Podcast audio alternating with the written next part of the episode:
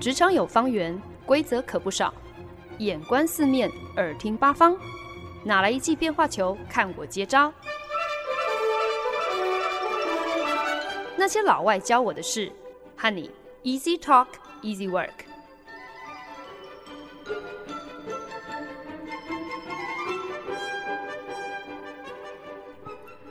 您现在收听的是《那些老外教我的事》，我川恩。好莱坞动作巨星巨石强森去年演了一部叫做《Skyscraper》摩天大楼的电影。影片描述一位美国退役军人，经好友介绍，成为了香港一栋尚未正式营运的世界第一高摩天大楼的保安主任。这栋高达两百二十五层楼的摩天大楼，号称拥有最先进的防火和保安系统。可是呢，却因为奸人的计谋，大楼防火系统被破坏，从九十六楼开始发生了火灾，等于是断了通往更高楼层的救生通道。男主角被骗离现场，然后被坏人嫁祸，可是呢，却英勇地重返火场，为了解救受困在一百多楼之上的妻子，还有一双儿女。这边不好意思，要先爆雷破梗哦。到了电影尾声呢，带着儿子率先逃出火海的女主角，与坏人一阵扭打之后，好不容易取得了控制大楼所有系统的平板电脑。可是眼看此时火势早已一发不可收拾哦，上半截着火的摩天大楼根本已经烧到了一个超过一般消防队能够救火的高度了。这个时候，男主角跟女儿被困在已陷入火海的顶楼，眼看就要惨遭祝融。在地上心急如焚的女主角，赶快在触控式荧幕上胡乱的乱戳乱按一通。这个时候，画面冒出了重新启动系统 （Reboot System） 这个选项。女主角不加思索的赶快按下了这个按钮，只见荧幕开始五秒倒数。火势仍然猛烈的大楼，一瞬间忽然灯光沉暗，在夜空之下，只看到一栋上半截着火的黑色柱子。在地上围观大荧幕上新闻转播的观众，个个是屏息以待哦。结果下一秒钟，大楼忽然就像是大梦初醒一般，像是睁开眼睛一样哦，一层楼一层楼的电力开始逐一恢复。电脑系统显示，本来被坏人设定离线的灭火系统。如今也全部在系统重启之后重新 online，各楼层启动灭火作业，不过就是几秒钟的时间，就将火势全部扑灭。站在女主角身边的香港警察不可置信地说：“你你刚才到底是做了什么啊？太神了！”女主角回头回答说：“我就是 reboot 了系统，重新启动了系统，基本上就是。”把它关掉，然后再打开。Reboot 有重新开机的意思，其实呢，就是我们一般人在遇到任何科技产品秀逗的时候，第一个想到解决问题的手法啦。电脑宕机了，那就重新开机吧。手机画面不会动了，那就强制关机再开机。从科技的角度来说，reboot 重新启动这个意思背后呢，其实并不只是单纯关机开机而已哦。有的时候呢，也是会让整个机器恢复到原厂设定。除此之外呢，reboot 它也很常被套用在我们日常生活的对话里头。意思除了有重新开始之外呢，通常其实也也表示你等于是推出了一个新的版本啦。基本上会跟初代设定应该是要有一些不一样的新意。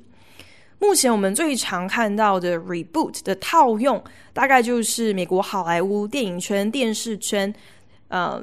过去这几年是吹起一阵又一阵的 reboot 风潮，特别喜欢将过去的一些叫好叫座的经典作品，用全新包装、全新卡司回锅一遍，再赚一笔哦。举凡像是古墓奇兵啊、Tomb Raider、霹雳娇啊、Charlie's Angel、超人啊、绿巨人浩克啊、地狱怪客 Hellboy、惊奇四超人、X 战警。还有呢，我觉得 reboot 当中最为人津津乐道的案例，无非就是蜘蛛人。我举完了这么多例子之后，我才赫然惊觉，好多都是漫画改编的超级英雄电影哦。他们最常一而再、再而三的在那边改版，在那边 reboot，其实就是换汤不换药，要来再捞一笔啦。电视影集其实也不遑多让哦，包含像是《马盖先》啊、《飞跃比佛利山庄》啊、《星际迷航记》等等这些八零年代、九零年代的经典电视剧，如今呢也都成为众多制片公司上众的金鸡母。这年头，在影视娱乐圈，如果你想要赚钱，基本上都是呃把亘古历史当作金矿山，重新再来开采一轮就对了。毕竟那些年可能让你老爸老妈目不转睛的故事，还有角色，事隔再多年之后，掸掉上面的灰尘，找来全新鲜肉演员卡司，没道理不能够让全新世代再一次为之疯狂嘛。于是，呃，reboot 重新再出发，就是因为呢，隔夜饭、回锅肉，只要重新包装得够漂亮，还是有机会创造出无限商机的。今天在节目当中呢，就想要从三个完全不一样的故事、不一样的应用，还有产业，来跟大家分享 reboot。在这三个故事当中，扮演一个怎么样子不相同的角色，给了我们一些什么样的启示？原来重新启动，并不只是一个解决科技疑难杂症的门外汉手段而已。二零一零年的时候，两个二十几岁的年轻工程师发明了一个全新的照片分享社群平台，内含各种滤镜，可以让使用者，呃。更加美化编辑自己的生活写照。这个简单的手机 APP 在不到十年的时间，如今已经拥有超过十亿个用户。使用者平均一天在这个平台上会花上五十三分钟。这个 APP 成长之快速，不到两年的时间呢，就被脸书相中，以十亿美金的天价收购。目前呢，已经是脸书旗下成长率最快的应用软体。听众朋友听到这边，是否已经猜到了？这个社群平台就是 Instagram，台湾使用者把它昵称叫做 IG。IG 在成为脸书旗下的产品之一之后呢，其实有利也有弊啦。啊，一方面确实能够借用很多真的只有脸书这样子规模这么庞大的社群机器才握有的资源，持续的成长。可是呢，代价就是不再能够像过往他们还是独立公司那个那个时候那样子的随心所欲啦。那 IG 的创办人当初将自己的心血结晶转卖给脸书的时候，前提就是希望两个创办人仍然能够出任 IG 的执行长，来主导事业走向。可是两个人却都在去年年底双双递出了辞呈。那个时候，其实就引发了很多业界人士的各种臆测哦，在想说是不是有一些政治内斗等等等。在 IG 创办人闪电辞职之后呢，被征召上火线补位的是一位脸书的资深产品负责人，年仅三十六岁的 Andy Mosery。Mosseri 当前面临的恐怕是 IG 最好也是最坏的时代。IG 的使用率仅居于脸书之后，可是使用者的平均年龄远远低于脸书，堪称是新生代中最具影响力的社群平台。这样子的一个称呼真的是毫不为过。也正因为如此呢，众家品牌行号啊都蜂拥而至，在 Instagram 上开立账号，就是为了要在年轻人聚集的平台上能够占有一席之地。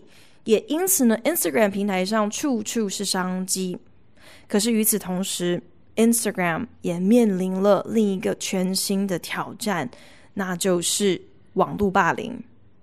正当母公司脸书深陷假新闻泛滥、个资外泄等等治安问题而焦头烂额的时候，其实 Instagram 自己也算是深陷另外一种水深火热哦。他们正在对抗人性的另一种丑恶。在不知不觉当中，一个本意还有初衷，只不过是想要让大家可以自由分享自己生活中美照的这么一个社群平台，却变成了青少年散布恶意的武器。而且霸凌的手法更是五花八门哦。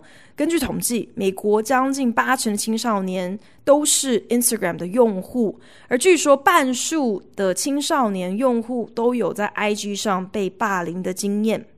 比方说，有中学生会故意开设账号，专门上传针对某一个同学的各种丑照，公开，可是用匿名的在网络上羞辱人。有人会以近乎跟踪狂骚扰别人的手法，在特定的人所分享的每一张照片之下，都用同样的表情符号来回应。甚至有人会刻意在团体照中标记缺席的人，或者是故意在自己跟新欢的合照上标记自己的旧爱，摆明了就是要在别人伤口上撒盐。这类的恶意已经超越了充斥脏话的粗鄙留言哦。可是，这种新兴崛起的网络霸凌，却成为了 Instagram 不得不承担的社会责任。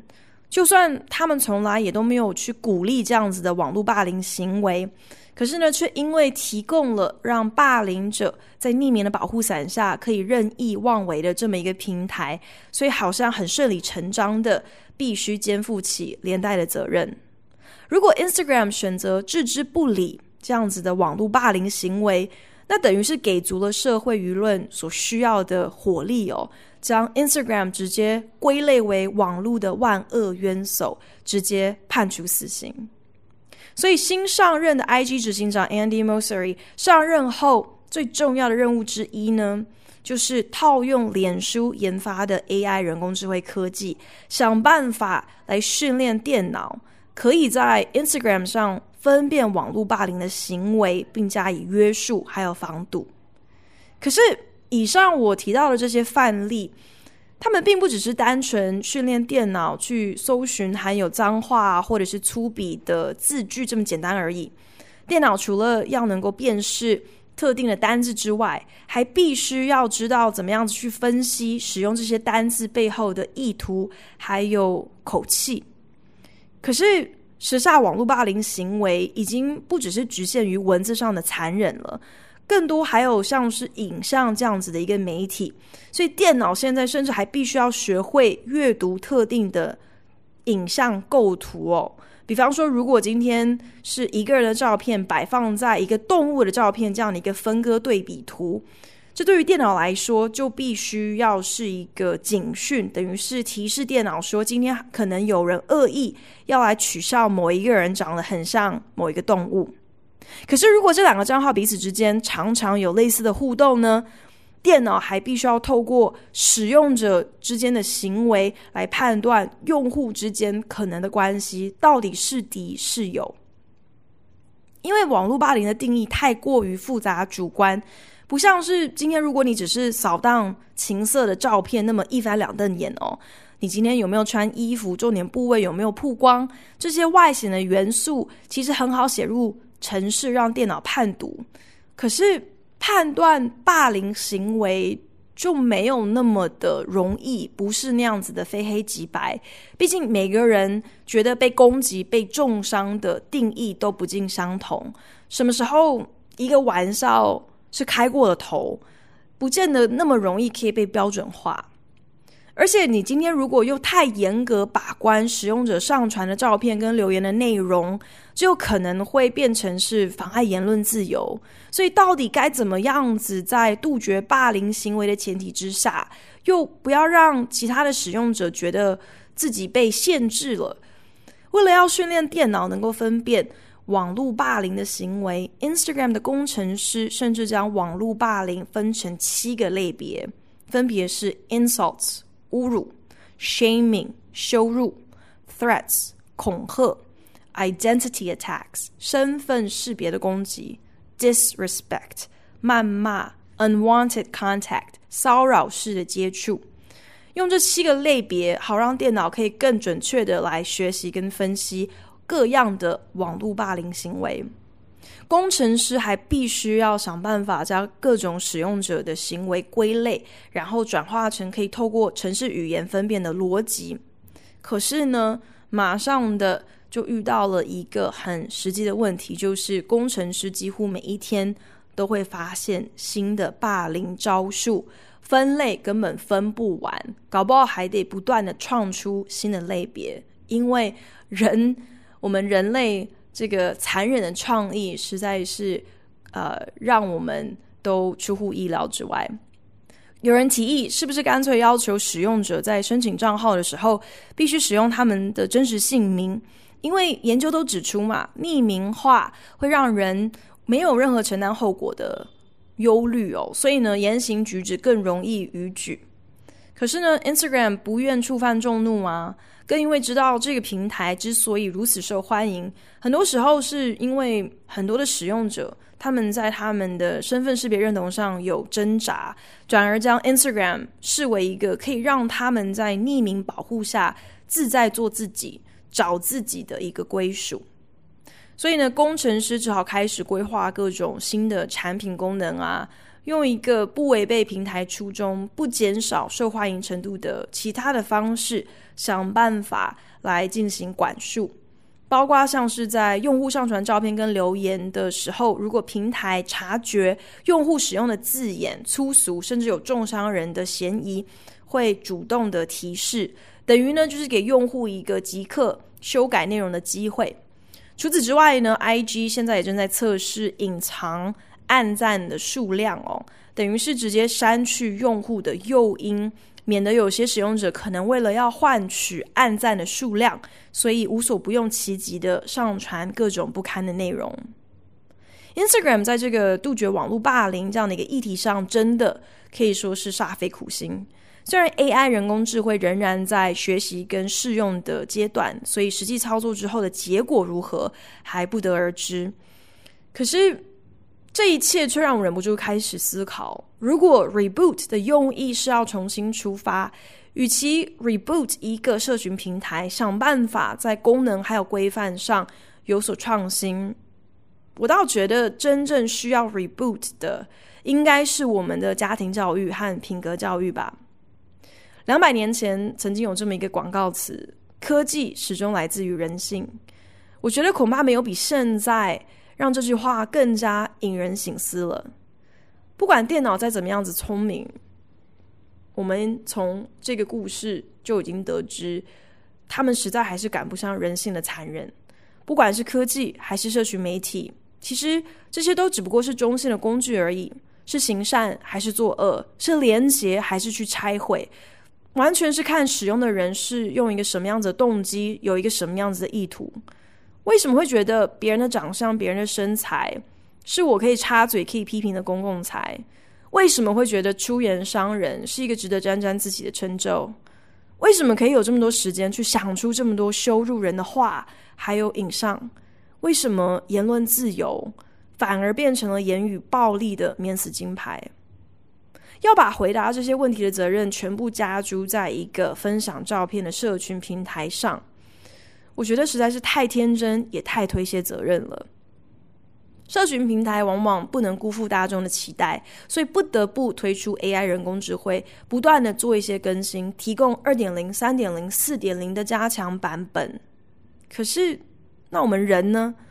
纵然我们没有一个开关可以随时关机再开机来 reboot 我们，可是我们变得反而好像有种随着科技越发进步，我们。就顺理成章可以越来越活得原始的感觉，科技的进步反而变成我们退步的最好借口。就连手机都知道要定期做软体更新，那我们呢？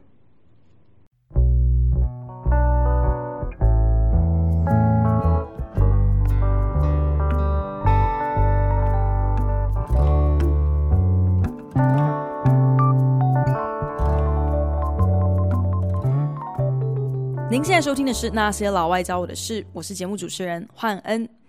本周第二个关于 reboot 的故事，要从瑞典的一个小女孩开始说起。小女孩八岁的时候，第一次听说了什么叫做地球暖化。她觉得这个概念实在是让人难以置信，没有办法想象人类的行为竟然可能改变一个星球的生态，甚至会危及这个星球的生存。可是最让他对地球暖化这个概念感到困惑的，却是如果这是真的，如果真的因为人为造成的污染正在让一整个星球升温，正在让无数物种以史无前例的速度绝种，那为什么没有更多人采取行动？为什么新闻媒体还有空闲去报道任何其他的议题？为什么全世界的人好像都无动于衷？于是小女孩陷入了忧郁，拒绝开口说话，也不愿意开口吃饭。两个月之内就瘦了十公斤。他后来被诊断出有亚斯伯格症，并且有选择性缄默症。Later on, I was diagnosed with Asperger's syndrome, OCD, and selective mutism. That basically means I only speak when I think it's necessary. Now was one of those moments.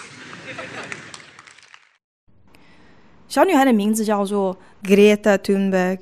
她在去年的瑞典 TED Talk 上跟大家解释，所谓的选择性缄默症，简单来说呢，就是她只在必要的时候开口。而如今正是必要的时刻。Greta 去年发起了学生为了环保罢课的活动，带头在瑞典的国会前静坐，遍布全球各国的学生纷纷群起响应哦，因此媒体争相报道，而 Greta 也顺理成章的就成为了环保小尖兵的最新代言人。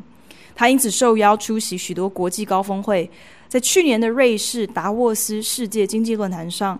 Greta 发表演说，面对着各国与会领袖，毫无畏惧的说：“你们正在窃取我们的未来。”今年在欧盟国会上，十六岁的 Greta 对着欧洲最有权力的议员，细数着森林的砍伐、空气的污染、海洋的酸化、物种的灭绝正在以比正常值快一万倍的速度发生时，他速度哽咽，可是很快的。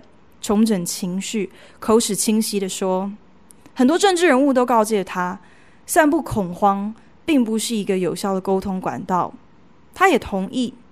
可是今天，当你的房子着火的时候，如果你想要挽救你的房子不至于付之一炬的话，那一定程度的恐慌是必要的。他希望在场与会的所有人跟他一样感到恐慌。Of our everyday life, and they don't know the rapid changes required. We all think we know, we, and we all think everybody knows, but we don't. Because how could we? If there really was a crisis, and if this crisis was caused by our emissions, you would at least see some signs. Not just flooded cities, tens of thousands of dead people, the whole nations leveled to piles of torn down buildings. You would see some restrictions, but no, and no one talks about it. There are no emergency meetings, no headlines, no breaking news. No one is acting as if we were in a crisis. Greta 在欧盟议员前面大胆而沉稳地挑战着。如果我们的房子即将崩塌了，我们的领袖不可能一切照旧啊！你们一定会彻底改变你们所有的行为，就像是因应任何紧急状况时一样。如果今天我们的房子即将崩塌了， 你们不可能老神在在的搭乘着商务舱，谈论着那些小聪明的市场机制会如何让股市来挽回一切，而政府又是可以怎么样子靠着购买跟建设来解决一个。就是因为购买跟建设所导致的问题。如果我们的房子今天即将崩塌了，你们不会为了英国脱欧召开三次的紧急高峰会，却一次都没有为了环保议题而举行欧盟的紧急高峰会。Greta 呼吁，根据许多科学家的研究还有推论，我们在十年之后将会来到一个临界点。如果无法在这段期间将碳排放量砍半，地球的升温将进入一个无可回复的状态。为了能够让更多人明白人为行为导致环境污染背后严峻的后果，Greta 积极接受许多公开演说。交通的选择也大多以火车还有船等排碳量低于飞机的工具为主。近期，他甚至为了要亲赴纽约参加一场联合国气候变迁的论坛，决定展开了。一个为期两周、搭乘快艇横渡大西洋的旅程，好将它的碳排放量降到零。Greta 为了人类文明的未来，为了环境的保育，挺身而出。虽然确实让很多人得到感召、得到启发，可是同时呢，可想而知，也让各界网络酸民倾巢而出。很多人攻击他根本就是自由左派的政治棋子，不过就是个傀儡。天知道他到底是拿了多少环保团体的好处，说不定下一回自由左派就会推出一个跛脚的、一个弱智的来当他们的这个政治议题的打手。很多人甚至取笑他在发表演说时的面无表情跟缓慢的语气，一看就知道他肯定是智能迟缓。甚至有人抨击他是个虚伪的大骗子，说什么坐船去美国为了减少碳排放量，这根本就是个噱头。Greta 所搭乘的快艇虽然是零排碳，完全以太阳能发电，船上就连厨房甚至连厕所都没有，可是呢，很多网民就踢爆啦。赞助 Greta 出航的这间快艇公司表示，到时候呢，需要将新的组员飞进纽约，将游艇开回英国港口。当初如果 Greta 跟爸爸两个人像正常人一样搭飞机去纽约，那不过就是两个人的排碳量而已嘛。可是如今他这样一折腾，说什么要坐船去去纽约，还不知道要怎么样子回来。他这样一来一往搞的，搭个船横跨大西洋，事后等于是六个游艇组员需要往返飞行，然后交接，这样算下来，共计的排碳量不是更高吗？虽然发言人一再表示，排碳量的总和因为 Greta 乘船的决定而两相抵消，可是这却仍然无法平息许多恶毒的反对者。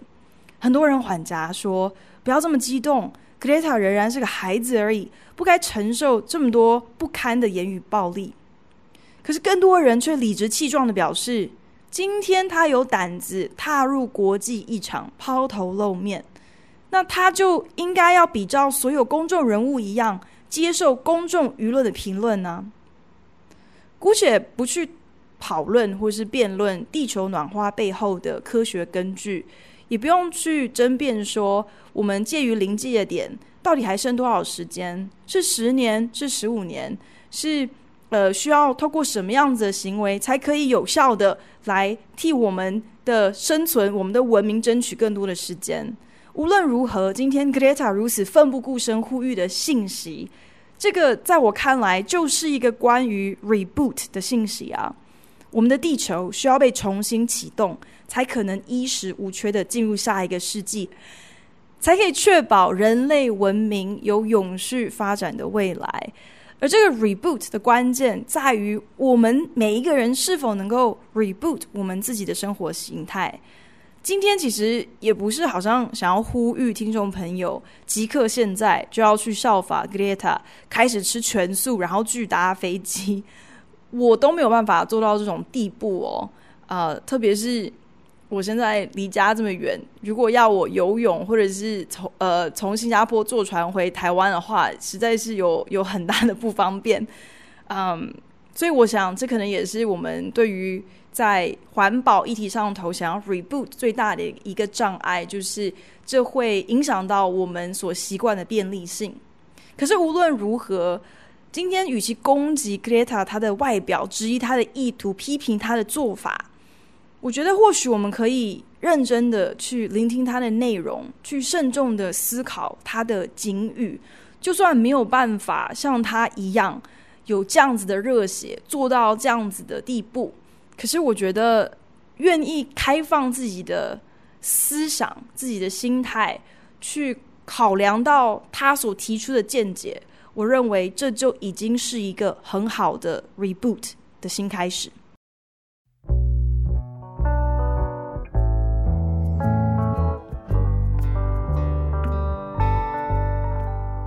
本节目由好家庭联播网、台北 Bravo FM 九一点三、台中古典音乐台 FM 九七点七制作播出。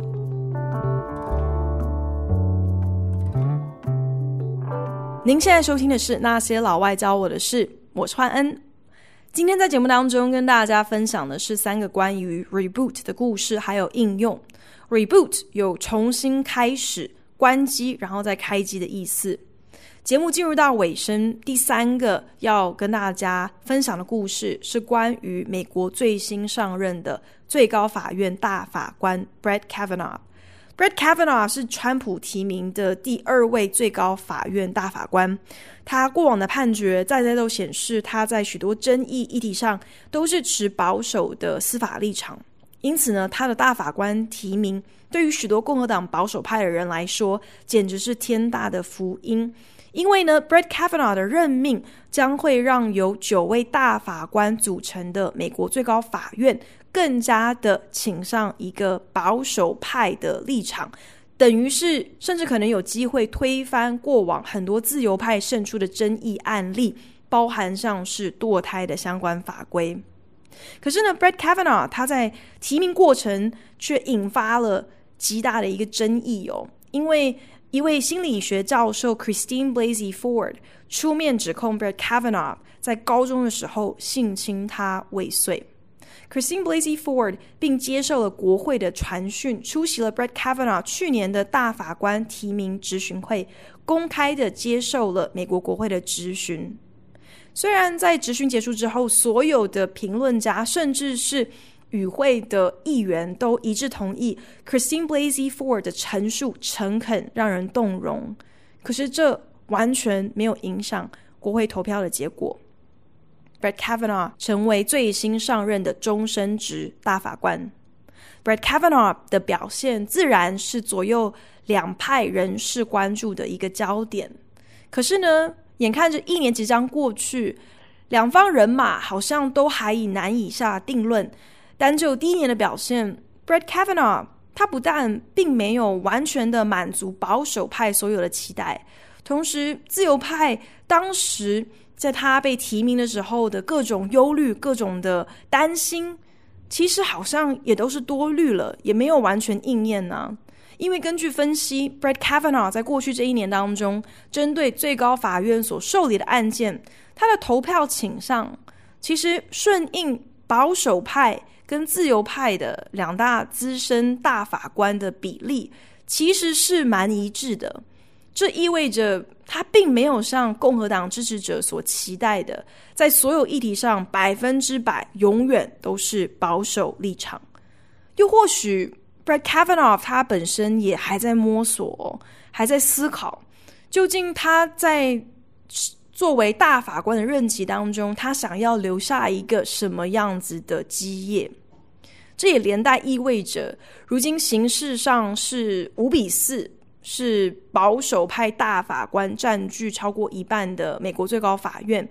其实他们也还在磨合这个最高法院的全新阵容，去寻找合适这样一个组合的最高法院的身份识别到底是什么。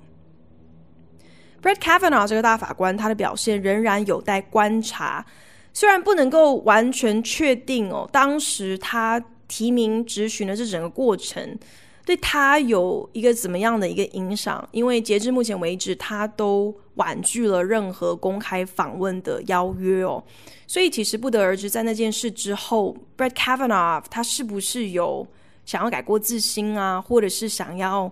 重新证明自己啊，这些的想法或者是企图。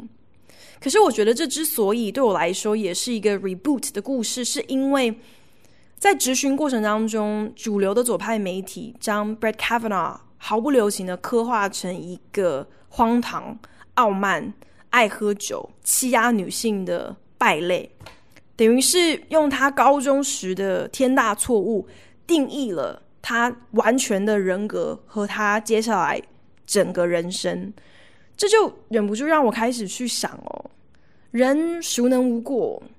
犯过的错，我们当然理所当然应该要来承担后果，来付出代价。